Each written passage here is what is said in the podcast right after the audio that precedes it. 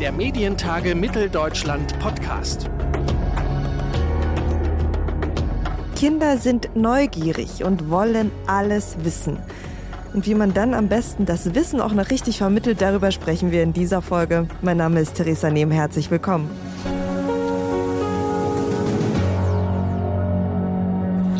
Kinder werden überflutet mit optischen Eindrücken, können selbst auch entscheiden, eigentlich, ne, was sie sehen wollen. Und irgendwie bleibt da immer der Eindruck für Medienmacher, Mensch, für Kinder eine TV-Sendung zu produzieren, das ist schwieriger als für Erwachsene. Dass es einfacher ist, auf Augenhöhe ist, das stimmt ja auch alles. Aber wenn man mal ehrlich ist, redet man mit Kindern eigentlich fast genauso wie mit einem Erwachsenen. Das ist Erik Meyer. Er moderiert Pur Plus, ein Wissenschaftsmagazin für Kinder auf ZDF. Und meine Kollegin Eva Wittekind hat Erik Meyer getroffen. Herzlich willkommen, Herr Meyer. Dankeschön. Der Pessimist würde jetzt sagen, Kinder interessieren sich sowieso nicht äh, für die Wissenschaft. Also Straßenrap und YouTube, das spielt eine größere Rolle. Das heißt, Kinder für die Wissenschaft zu begeistern, ist, das erfordert viel Leidenschaft und auch eine ganze Menge an Kreativität. Stimmt das? Also äh, Sie haben ja gesagt, ein Pessimist würde das sagen. Ich würde sagen, er wäre ein Dummkopf, wenn er das sagt, weil Kinder und Jugendliche sich total interessieren, eigentlich für alles. Das ist das Schöne an dieser Zielgruppe. Deswegen liebe ich diesen Job so und mache das schon seit, äh, seit 13 Jahren mittlerweile, Wissen für Kinder und Jugendliche zu vermitteln, weil die natürliches Interesse an allem haben, was um sie herum passiert. Deswegen gibt es für uns eigentlich auch keine Themen, die wir nicht machen, weil eigentlich ist alles interessant. Hm. Dann haben Sie aber auch schon seit vielen Jahren wahrscheinlich an Rezepten gefeilt, wie das am besten funktioniert. Was meinen Sie, was braucht es dafür?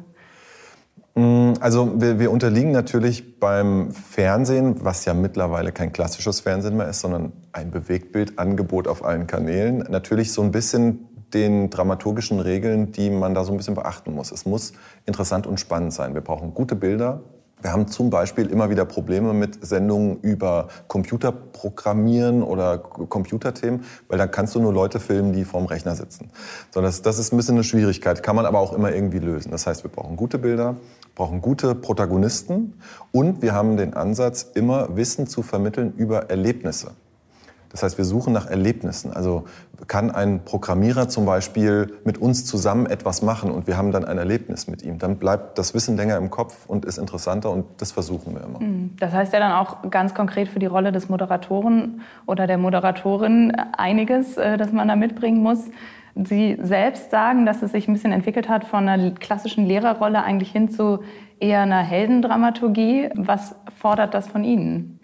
Genau, die Heldendramaturgie ist eine, eine Form der, ähm, der Dramaturgie, mit der wir sehr arbeiten. Wir suchen immer in den Geschichten, die wir erzählen, einen Protagonisten, der etwas erlebt, der so ein bisschen Schwierigkeiten auch mit was hat und am Ende ja, mit einem, in, diesem, in dieser Dramaturgie nennt man das Elixier, also mit einem Wissensgewinn dasteht. Ich hole deswegen so ein bisschen aus, weil man darf nicht den Fehler machen und denken, wenn man so eine Dramaturgie anwendet, erfinden wir Sachen. So ist es nicht. Wir suchen in der Realität nach diesen roten Fäden, versuchen die freizulegen und das heißt in den Reportagen für mich, dass ich meistens dieser Held bin, etwas erlebe. Also ich, ich mache ja wirklich die schlimmsten Schweinereien. Ja, ich tauche mit Haien, ich falle aus Flugzeugen und so weiter. Aber auch in Kinderporträts zeigen wir die Reisen, die Geschichten von Kindern, die etwas erleben, die eine Krankheit haben, die vor einem, vor einem vielleicht einem, einem großen äh, Event stehen, was sie, wo sie bestehen müssen. Und da zeigen wir auch, äh, wie geht die Reise, funktioniert das und kommt es am Ende zu einem Ergebnis. Mhm. Und wie bewegt man sich da zwischen diesem Spannungsfeld des einerseits Erklärens und also deswegen auch ein bisschen in einer überlegeneren Position zu sein und dem, dem Kind auf Augenhöhe begegnen? Wie schafft man das? Ganz oft gehen Erwachsene davon aus, dass Kinderfernsehen ganz anders ist als Fernsehen für Erwachsene. Dass es einfacher ist, auf Augenhöhe ist, das stimmt ja auch alles. Aber wenn man mal ehrlich ist, redet man mit Kindern eigentlich fast genauso wie mit einem Erwachsenen. Man reduziert vielleicht ein bisschen die Infodichte, man nimmt nicht an, dass sehr viel Grundwissen in bestimmten Themen vorhanden ist, das ja. Aber ich habe manchmal gar nicht das Gefühl, dass ich für eine Kindersendung arbeite. Mhm. Ich versuche einfach klar, mit Spannung, mit Freude Dinge zu erklären. Und so groß ist der Unterschied zu Ranga Yogeshwar dann auch nicht mehr. Der kann halt mehr ins Detail gehen und der weiß, die Aufmerksamkeitsspanne eines Erwachsenen ist vielleicht ein bisschen größer. Ja. Gerade auch was das Detail angeht, nicht nur bei Kindern ist es beim Wissensfernsehen ja so, dass man immer sagt, irgendwie eine schöne Balance zwischen, zwischen Information, aber auch Unterhaltung. Mhm. Ähm, wie schafft man das, dass da nicht ein Aspekt zu kurz kommt? Manchmal schafft man es nicht. Es ist, glaube ich, immer wieder ein neues Ausloten. Ich bin der festen Überzeugung, Fernsehen oder Bewegtbildangebot ohne Unterhaltung geht nicht. Also wir brauchen dieses Vehikel dafür. Ähm, wir sind nun mal keine Vorlesung in der Schule oder an der Uni. Wir müssen den Zuschauer irgendwie triggern, wir müssen ihn ranholen. Aber es ist völlig richtig. Man muss immer gucken, ist es zu viel Unterhaltung? Hätten wir nicht vielleicht ein bisschen mehr in die Info-Ecke gehen müssen? Und es ist bei jedem Thema wieder eine neue Diskussion. Und wir streichen immer wieder Infos aus den Konzepten raus, dann schreiben wir sie wieder rein, dann gucken wir, was haben wir gedreht? Da ist zu viel Erlebnis drin, wir müssen mehr Infos reinbringen. Es ist wirklich immer wieder so eine Waage. Hm. Also muss man sich auch immer wieder bewusst machen, dass man eben nicht selber der Wissenschaftler ist, sondern das Medium und im Fernsehen. Also dass es gar nicht der Anspruch dann sein sollte. Total. Also wir, unser Job ist es, Wissen, das es gibt oder Wissenschaft, die von Wissenschaftlern äh, an uns rankommt, zu vermitteln. Wir haben eine Vermittlerrolle und eine erklärende Rolle. Und jetzt könnte man natürlich sagen, gerade ähm, im, im, Zeitalter von digitalen Medien und Internet haben Kinder doch sowieso alle Infos. Wozu braucht man uns noch?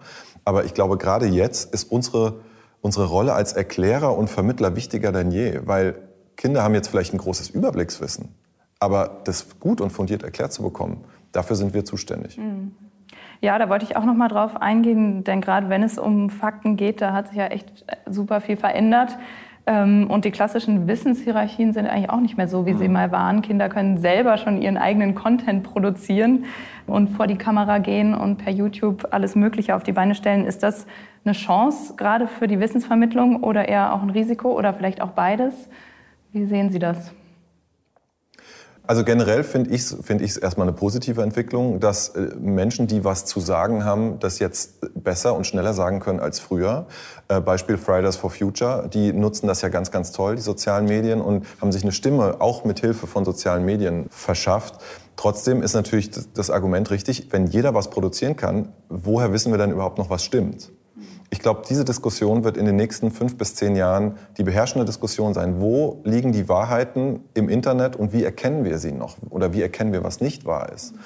Und wir versuchen äh, unserer Zielgruppe da auch immer wieder Handwerkszeug an die Hand zu geben, zu sagen, wenn ihr Videos schaut, ob es jetzt von einem YouTuber ist oder von einem Politiker, was auch immer, versucht es gegenzuchecken. Guckt, wie viele Quellen gibt es dafür. Wenn der was behauptet, guckt mal, ob jemand anderes das auch behauptet. Man muss kritisch werden und diese Medienerziehung ist, glaube ich, gerade für Kinder und Jugendliche super wichtig. Erik Meyer war das. Er ist Fernsehmoderator hauptsächlich für Kinderformate und derzeit moderiert er Pur Plus auf ZDF. Mehr über die Medientage erfahren Sie auf medientage-mitteldeutschland.de und da gibt es übrigens auch schon die Early Bird Tickets, denn Mitte Mai treffen wir uns wieder in Leipzig für die Medientage Mitteldeutschland. Für heute war es das erstmal. Ich bin Theresa Nehm. Vielen Dank fürs Zuhören. Tschüss. Der Medientage Mitteldeutschland Podcast.